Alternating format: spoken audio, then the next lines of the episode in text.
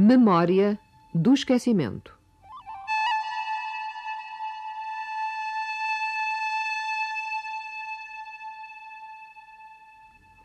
As marcas da nossa identidade.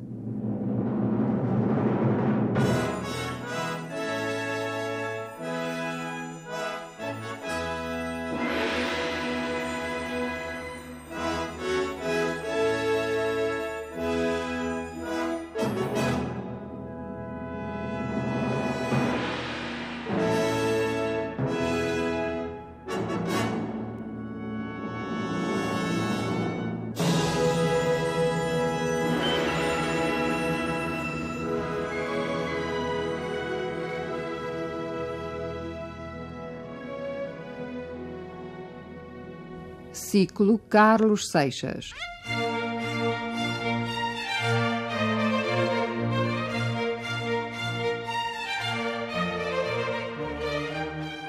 O esplendor do barroco.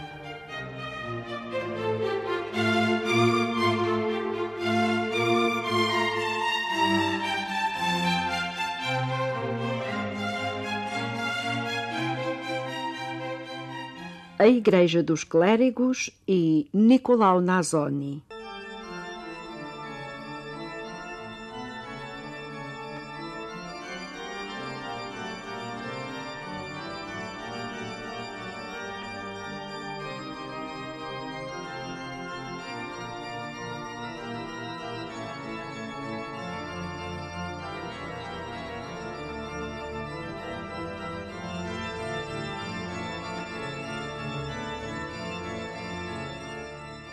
Impõe-se pela sua presença e domina a cidade há mais de 200 anos. É majestosa, diremos até elegante. A Torre dos Clérigos é um ex-libris do Porto e obra notável de Nicolau Nazoni.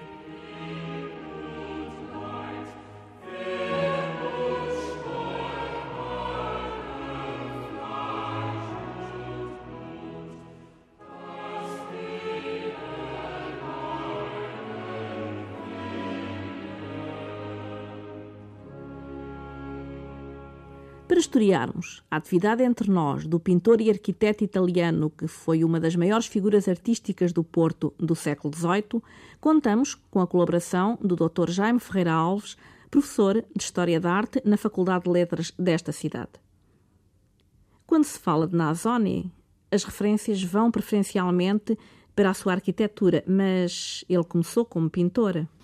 Nicolau Nazoni teve uma aprendizagem em Itália como pintor e é como pintor que vem para Portugal em 1725. Vem para Portugal para pintar o interior da Sé que se encontrava em grandes transformações a partir de 1717, pintando esse mesmo interior de uma maneira nova, de uma maneira moderna para a cidade e para a época, que era a pintura de, em perspectiva. Por isso, ele tem a sua primeira função em Portugal é exatamente a função de pintor que vai manter durante bastantes anos. A, a chamada pintura ilusionista, portanto. Exatamente, pintura ilusionista, pintura em trompe-l'œil, que vai criar falsas arquiteturas, falsas perspectivas, muitas vezes abrir os tetos e abrir as paredes no interior dos edifícios e é uma das características do barroco. Embora estejamos a falar da pintura de Nazoni, um pequeno parênteses. E a nível arquitetónico, qual a intervenção na sede do Porto? O problema acerca da intervenção uh, do Nazoni na Sé é um problema que se levanta hoje em dia de uma maneira bastante premente, já que eu penso que, sob ponto de vista arquitetónico, o Nicolau Nazoni nada deve ter feito no, na, na sede do Porto. Quando chega em 1725, a sede do Porto encontrava-se em obras já a partir de 1717 e, aliadas a essas obras, encontram-se outras figuras do Porto e principalmente duas figuras de Lisboa, António Pereira e Miguel Francisco da Silva. O primeiro, mestre de estuques, mas que vai ter a função também de arquiteto. O segundo vai ser arquiteto e, mais tarde, um dos maiores entalhadores da cidade. Já viviam no Porto, já estavam ligados às transformações arquitetónicas. A meu ver, e ainda que tudo isto tenha que ser repensado e estudado, a meu ver, o Nicolau Nazoni terá, na sede do Porto, tido como única função a de pintor. Por isso, tudo o resto que lhe é atribuído a parte arquitetónica, eh, penso que nada se deve ao Nicolau Nazoni. Simplesmente, nós hoje conhecemos só uma pequena parte daquilo que ele pintou, a parte da Capela Mor. Provavelmente terá pintado, como em Lamego, as naves laterais e a nave central, e sabemos também que pintou, por exemplo, o teto da Galileia. Agora, sob o ponto de vista arquitetónico, eu, neste momento, levanto dúvidas quanto à sua intervenção. Julgo que entre 1737 eh, e 1738, Nicolau Nazoni vai para Lamego e traz os montes, eh, e aí eh, tem algumas intervenções. Vai para Lamego para pintar o teto da nave central e, te e os tetos das naves laterais, acompanhando exatamente o arquiteto António Pereira, que é a tal figura que eu já referi de Lisboa, que veio trabalhar para o Porto. Por isso, na sede Lamego, e isso está documentado, as obras de transformação da arquitetura foram executadas pelo António Pereira. Depois de executadas essas obras, Nicolau Nazoni vai pintar o interior como fez na sede do Porto. Por isso aí nós sabemos que Nicolau Nazoni foi o pintor, António Pereira foi o arquiteto. Talvez o mesmo que deve ter acontecido na sede do Porto. Ora bem, a partir de Lamego, Nazoni é também o pintor do teto de uma pequena igreja, da Igreja da Comieira, nos arredores de Vila Real, e essa presença em Lamego leva a que se pense, e principalmente é isso que escreve o professor Robert Smith, que tenha sido o autor do projeto do corpo central do passo do, do, do Palácio do Solar da Casa de Mateus. Por isso, ou, ou, ou dos Morgados de Mateus. Uh, por isso, essa sua ligação a essa zona do país uh, faz com que se lhe atribuem outras obras, ainda que, mais uma vez, eu penso que do Nazoni é a pintura da Sede Lamego, a pintura da Comieira e uma fonte, essa sim uma obra de arquitetura, uma fonte que executa no terreiro do Santuário dos Remédios. E não pintou também na Igreja da Ordem Terceira São Francisco? Uh, estão de, as pinturas da Ordem Terceira São Francisco são poucas e também não estão mal documentadas, mas a sua intervenção na Ordem de Terceira São Francisco é uma intervenção que nada tem a ver com a, com a, com a sua atividade como pintor na sede do Porto, na sede de Lamego ou na Comieira.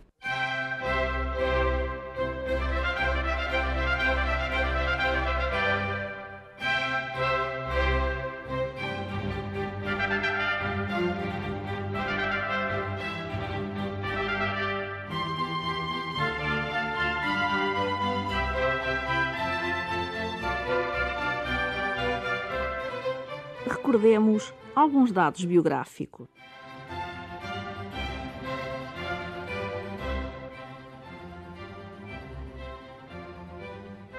Nicolau Nazoni nasceu em 2 de junho de 1691 em San Giovanni Valdarno di Sopra, na região toscana. Estudou pintura em Siena e distinguiu-se no desenho. Começou por se dedicar à arte do efêmero. Pintou arcos do triunfo, carros alegóricos e catafalcos. De Siena foi para Roma, de Roma para a ilha de Malta, onde se encontrava a trabalhar em 1723. Segundo Robert Smith, Nazoni teria ido para Malta, contratado pelo grão-mestre da Ordem Frei Dom António Manuel de Vilhena. A fama que então granjeou como pintor e ilusionista seria a razão da sua vinda para o Porto.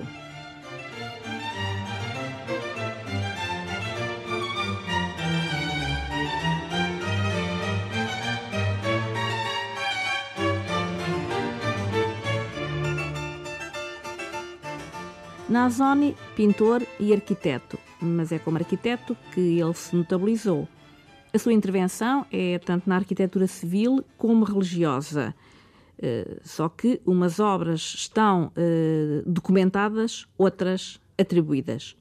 Não haverá, porém, dúvidas de que a primeira obra foi a Igreja dos Clérigos. A primeira obra como arquiteto, e nós não sabemos muito bem a razão da sua passagem de pintor para arquiteto, o que podemos explicar que é uma passagem fácil, e há muitos exemplos, como o de Nazoni, já que um pintor de perspectiva, ao ter que pintar colunas, varandas, portas, janelas, na, na, ou melhor, falsas colunas, falsas portas, falsas janelas, e esse pintor tem que dominar a técnica do desenho arquitetónico e tem que conhecer os tratados de arquitetura. Por isso, facilmente pode passar de pintor para arquiteto, e são muitos exemplos, como, como, já, como já disse. Ora bem, nós não sabemos quando é que o Nazoni, ou porquê, sabemos quando, mas não sabemos bem o porquê de, de optar para, uh, para a arquitetura, ter feito a passagem de pintor para arquiteto. Talvez porque rendesse mais, talvez porque ele já ele sabia executar uh, projetos, porque há uma coisa que talvez uh, seja bom lembrar, é que o Nasoni, em Itália, isto é para mim um ponto fundamental para explicar a sua própria arquitetura, o Nasoni em Itália, além de pintor, foi essencialmente um artista do efêmero, quer dizer, um artista que executava obras, arcos triunfos, carros triunfais para as festas barrocas. Ora, ele, ele, a partir desse momento, ele dominava também o desenho arquitetónico e a, te, e a técnica de levantar estruturas. Por isso, ele, é, uh, uh, ele, ele vai, vai passar para arquiteto. E a sua primeira obra, a sua primeira e a sua grande obra é exatamente a Igreja dos Clérigos. Nomeadamente a Torre dos Clérigos. A enfermaria primeiro e depois a Torre dos Clérigos a Torre dos Clérigos traz alguma novidade à arte aqui no Porto? Traz uma, a, a, grande, a grande novidade da Torre dos Clérigos na arte do Porto e na arte do país é que é uma torre cineira com uma, com uma, com uma dimensão e com uma qualidade única no país. Por isso ele vai executar uma torre cineira que não existia eh, na, em Portugal noutros edifícios, não é? Eh, ele tomou o granito como um material nobre, para, e até porque o granito é, é, é característico da região. Ele tinha que utilizar o granito porque era o material que ele, que ele, que ele, que ele tinha, não tinha, não tinha outra possibilidade. Simplesmente, eh, nós temos, nós, ao falarmos no nome Nicolau Nazoni, eu não vou referir os nomes porque neste, neste, neste caso não interessa, mas o Nicolau Nazoni, como geralmente todos os arquitetos que têm uma formação diferente, o Nicolau Nazoni sabia muito bem desenhar e desenhava muito bem, mas não desconhecia totalmente a técnica de construir. Por isso, ao lado do Nicolau Nazoni existiam mestres pedreiros e mestres carpinteiros, e principalmente mestres pedreiros, de muita qualidade que, dominando o granito, executavam nesse granito os desenhos que o Nicolau Nazoni lhes fornecia. Bom, mas a Torre dos Clérigos tem também outras originalidades, como a situação, por exemplo. Exatamente, a Torre dos Clérigos é uma torre cineira que em princípio devia estar ao lado da fachada da igreja, como nós encontramos, ao lado um pouco recuado, mas que nós encontramos vulgarmente nas nossas igrejas, simplesmente por uma, uma questão de espaço, já que uh, aquele edifício que hoje se encontra um pouco desafogado, principalmente num dos lados, estava completamente bloqueado entre o recolhimento do anjo e a muralha da cidade, por isso era um edifício com uma forma um pouco fusiforme, que tem a própria estrutura que lá existe, Hum, esse, esse, esse, esse, esse problema levou que a torre tivesse que ser colocada na parte de trás da, da, da, da igreja e da enfermaria dos clérigos. O que para o Nazoni não seria um grande problema, porque se nós pensarmos nas igrejas da Itália, há muitos campanile que estão exatamente situados afastados da igreja. Aí não é por uma questão de gosto, é por uma questão de necessidade. Simplesmente esse, esse, essa, essa necessidade levou que, o, que a, a Torre dos Clérigos ficasse num ponto ainda mais elevado, por isso dominando completamente a, a, a cidade e a cidade da época, e é e por isso mesmo o seu ex-libris e, um e, uma das estruturas arquitetónicas que chama mais atenção na paisagem urbana da cidade do Porto. E, curiosamente, a importância dos clérigos, igreja, da enfermaria e da torre foi de tal ordem no, no, na estrutura urbana que, nos finais do século XVIII, quando se abre a Rua de Santo António, vai-se fazer na parte superior da Rua de Santo António uma escadaria e colocar um obelisco que estava em frente da Rua de Santo Ildefonso, criando-se assim uma harmonia entre os dois extremos dessas duas ruas. Por isso, a Rua dos Clérigos com escadaria, fachada da igreja e a torre, e do outro lado, escadaria, obelisco e igreja de Santo Ildefonso. Por isso pode-se ver a importância daquele conjunto do Nazoni, que foi depois, em parte, vai, ou melhor, vai depois inspirar uma, uma, uma outra, a outra rua que ficava em frente à Rua dos Clérigos.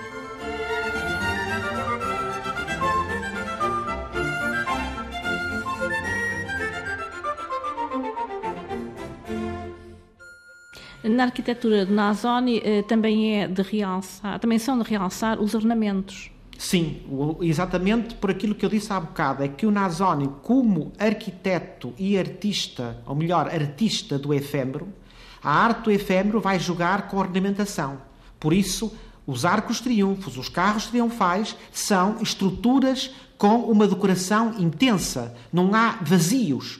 E o Nazoni, é por isso que nós temos que eh, conhecer a sua formação para entendermos depois a sua arquitetura, o Nazoni vai utilizar, não digo em todos, mas na, na maior parte e nos melhores edifícios que, que, desenhou, vai utilizar exatamente um pouco esse horror ao vazio. Por isso, enchendo de elementos decorativos, de nichos, de estátuas, de, de urnas, de, de fogaréus, de, de, elementos decorativos da mais variada ordem, porque é esse o seu gosto e é essa a sua aprendizagem dentro do, da, da, da, daquela, daquela aprendizagem que fez como arquiteto do, do efêmero. Pode-se dizer que as jarras também são características dele? Eu diria que são características do Nazone, mas são utilizadas depois por outros arquitetos. Mas o Nazone utiliza esse, toda essa temática de uma maneira intensa em, nos seus edifícios. E basta ver, talvez, o, o melhor exemplo dessa, dessa sobrecarga decorativa, que é a fachada da Igreja da Misericórdia. Nessa arquitetura um pouco teatral que é de Nazoni, eh, pode-se dizer que a escada cenográfica característica da arte barroca eh, foi introduzida por ele eh, aqui no Porto? Não, eu penso que não foi o Nazoni que introduziu a escada cenográfica, já que esse tipo de escada com diversos lanços e diversos patamares em, em posições diferentes foi introduzida pelo António Pereira em São João Novo e também na, na escada que existe, ou, ou, é assim que ele executa a escada que existe no claustro da Sé do Porto, que faz a ligação entre o claustro e a Casa do Cabido.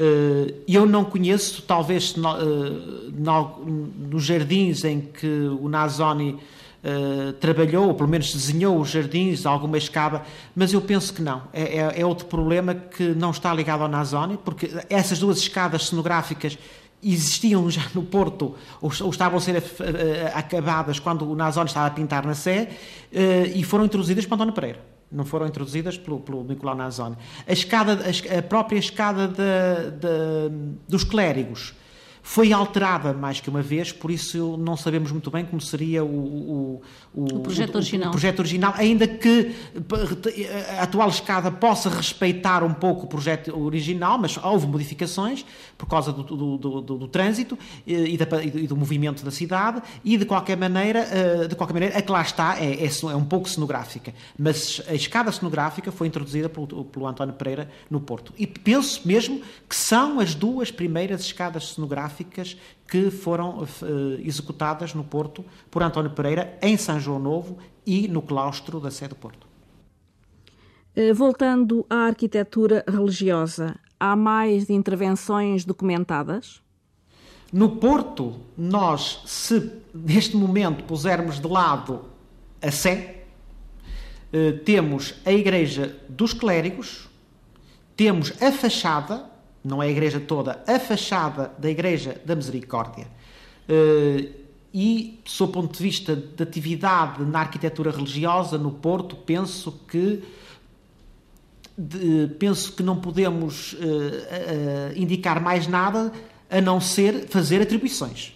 Nessa altura, então, temos a Ordem Terceira, a Ordem de Nossa Senhora do Terço, temos a, Igreja Nossa Senhora da Esperança e, eh, e, quanto a, edifícios religiosos, penso que não há mais nada que se possa atribuir ao Nicolau Nazaré, a não ser também uma intervenção na igreja do Convento do Carmo, mas uma intervenção pontual, não, não a construção do edifício. Mas documentados só temos clérigos e misericórdia, atribuídos àqueles que eu já disse também, aquelas igrejas que eu disse.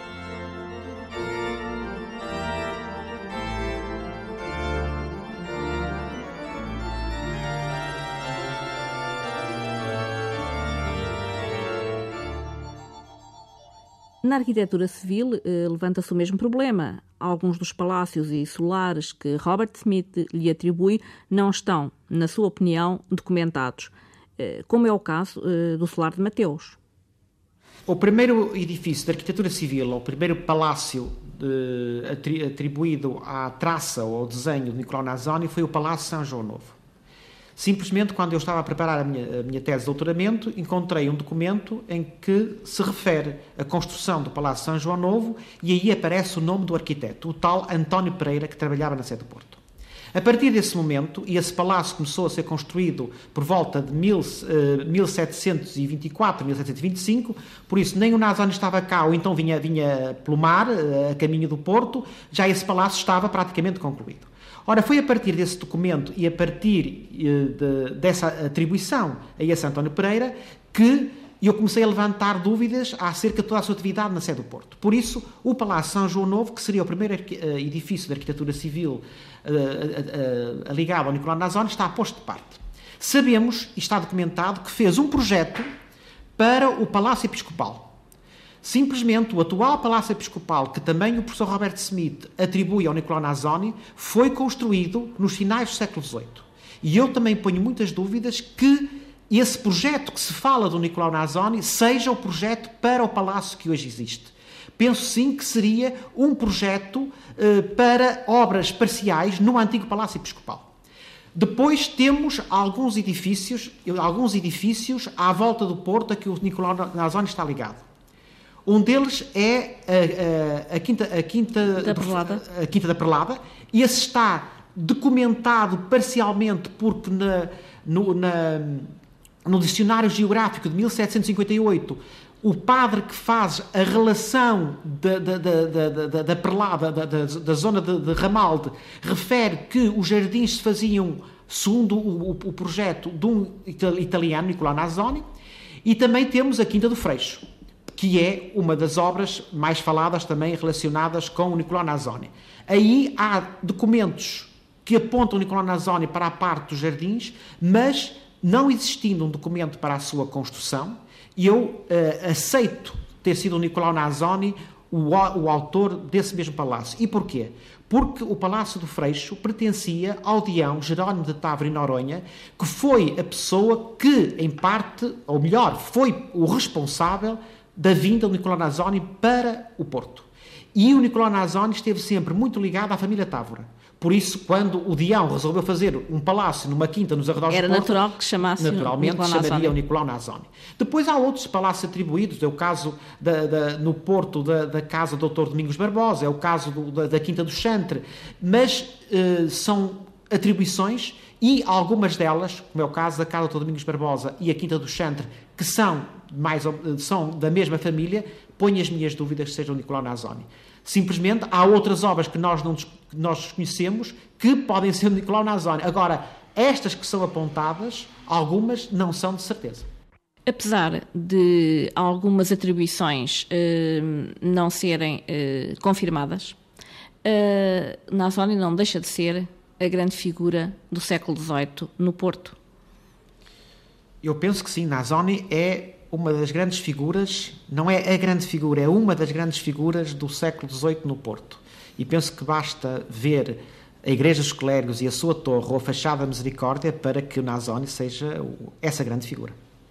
Um, exatamente, porque foi uma grande figura da época, é natural que também tenha exercido influência um, noutros eh, artistas uh, contemporâneos. Uh, será que se formaram escolas? Uh, é legítimo dizer que foi uma escola de André Soares?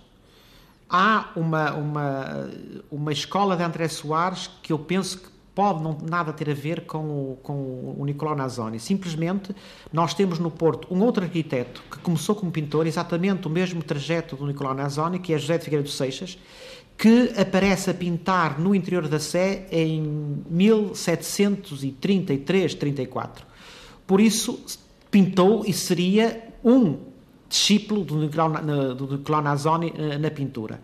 E esse mesmo pintor depois passa a arquiteto e vai ser o responsável pela construção da, ordem, da, da igreja da, da, Nossa Senhora do, da Ordem Terceira Nossa Senhora do Carmo e mais tarde pela construção da igreja de Nossa Senhora da Lapa. Por isso podemos considerar o José Figueiredo Seixas, já que trabalhou na com o Nazoni, como um discípulo de Nicolau Nazoni. Infelizmente, nós não sabemos muito da, da, da, dos, dos, últimos anos do Nicolau Nazoni, até porque é muito estranho, porque exatamente a partir uh, de 1758, 59, 60, o Porto entra numa, grande, numa fase de grande atividade arquitetónica, exatamente a época dos Almadas, e o Nazoni nunca é chamado, até à sua morte em 73, para qualquer tipo de, de, de construção ligada a esse surto de arquitetónico e urbanístico. Por isso, nós não sabemos muito bem o que se passou uh, acerca de, de, desse um, um, pouco de um esquecimento do Nicolau Nazoni. Tirando dos Seixas, uh, não vejo, pelo menos eu não conheço, uh, ou não há nada que nos permita afirmar que ele deixou uma escola. O que ele deixou foi edifícios que pela sua importância, seriam copiados por mestres pedreiros, por outros arquitetos, ou do Porto ou da província, e levaram um, determinado esquema, um determinado esquema decorativo, um determinado esquema arquitetónico, que está um pouco ligado também àquilo que o André Soares faz eh, em Braga. Simplesmente o Nazon é aquilo que nós podemos chamar um arquiteto barroco, ainda que utilize, como é o caso, por exemplo, da fachada Misericórdia, já uma decoração rococó, e o André Soares é, pelo menos, conhecido como o arquiteto do rococó bracarense, por isso, do, exatamente um exemplo desse, desse, desse gosto na cidade de Braga. Talvez haja uma influência, não, não, não posso afirmar, mas eu vejo sim uma influência muito forte na figura do José Ferreira dos Seixas, no André Soares talvez e noutros que nós não, não conhecemos. E foi, portanto, a arquitetura toscana transferida para o Porto? Mais do que a arquitetura toscana, sim, e eu, eu até lhe posso dizer uma coisa curiosa, há uma igreja uma igreja em Roma uh, cujo esquema da fachada lembra muito a fachada da Igreja dos Clérigos, nós sabemos que o Nazoni passou por Roma, mas eu penso que mais do que isso há a tal arte do efêmero transportada para o Porto, ou a pintura também transportada para o Porto, e o Nazoni que depois vai utilizar essa aprendizagem do efêmero e da pintura numa arquitetura com um cunho próprio que é o seu.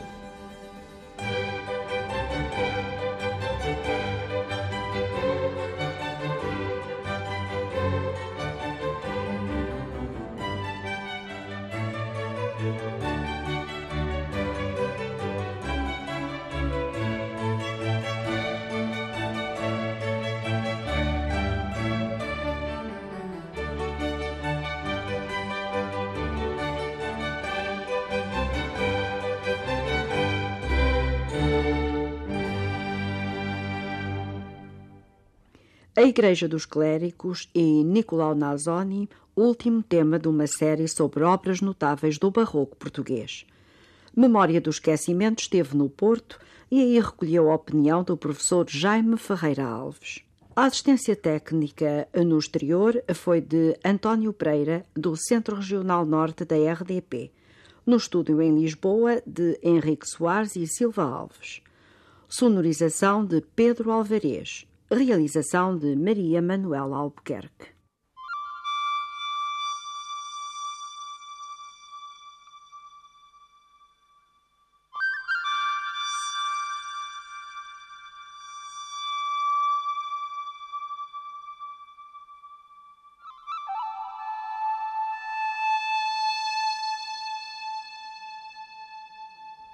Memória do esquecimento.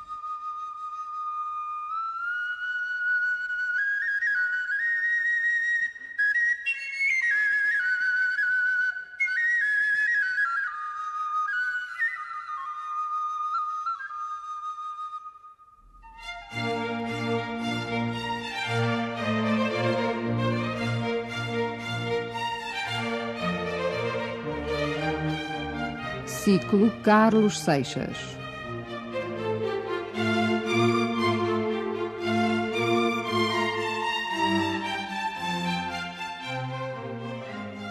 O esplendor do barroco